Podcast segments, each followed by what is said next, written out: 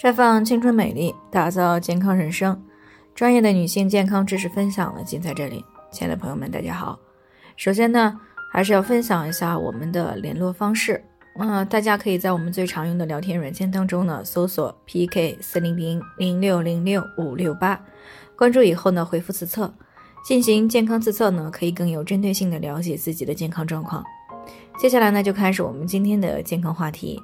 怀孕没多久。HCG 和孕酮增长缓慢有没有事儿？那最近呢，听众王女士呢过来咨询，说自己呀今年三十七岁了，那备孕二胎呢也有大半年了，上周呢月经没有准时来啊，那么就用早早孕的试纸呢测了一下是两条杠，只是呢其中有一条呢稍微浅一些，于是呢前些天呢就抽空去医院做了抽血检测，当时呢 HCG 和孕酮还都可以。可是这两天呢，又复检，发现这两个激素的数值呢增长的很缓慢，而且孕酮还有所下降，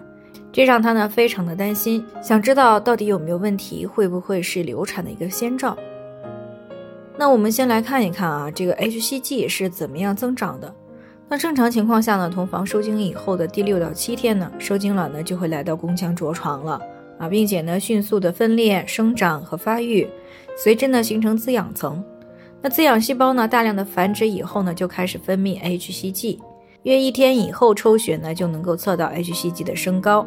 那么大约呢是在三十到五十单位每升之间啊。以后呢，这 hCG 呢是直线的上升，一般呢是每隔两天左右呢就会上升百分之六十到百分之百啊，又称为隔日翻倍。所以呢，通过 hCG 呢可以预测胚胎的发育情况。胚胎呢生长的越好，滋养细胞越多，那么分泌的 hCG 呢就越高。hCG 呢达到六千到一万以后呢，上升的速度就会减慢，大约呢两到三天左右呢就会翻倍，并且呢在孕到八周的时候呢达到高峰，啊一般在十到二十万不等，之后呢就会处于缓慢下降的趋势，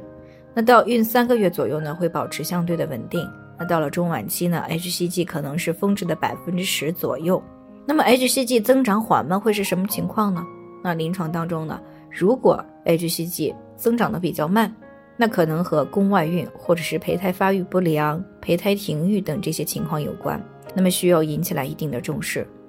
但是 hCG 翻倍不够，并不能够直接的认定是宫外孕。那这个时候呢，还应该结合超声的检查结果。那如果超声检查呢没有发现宫内有孕囊，那么检查 hCG 呢超过两千五到三千个单位每升的时候呢，才考虑宫外孕的可能性比较大。另外呢，胚胎呢是否停育也不只是说看 hCG 的翻倍情况。那一般呢，宫内孕囊持续两周以上，胎芽呢长度是五到七毫米，孕囊的直径呢是在二点五到三厘米以上呢，都没有看到胎心，那么才要考虑是以胚胎停育的可能。那接下来呢，我们再来看一看这个孕酮下降是不是因为胎停啊？临床当中呢，hCG 和孕酮来比的话呢，更注重 hCG 的翻倍情况。孕酮呢，并不是孕早期的一个常规的监测项目。那孕酮的值呢，是随着孕周的增加逐渐升高，啊，但是孕酮呢，容易受到多方面因素的一个影响，会发生波动。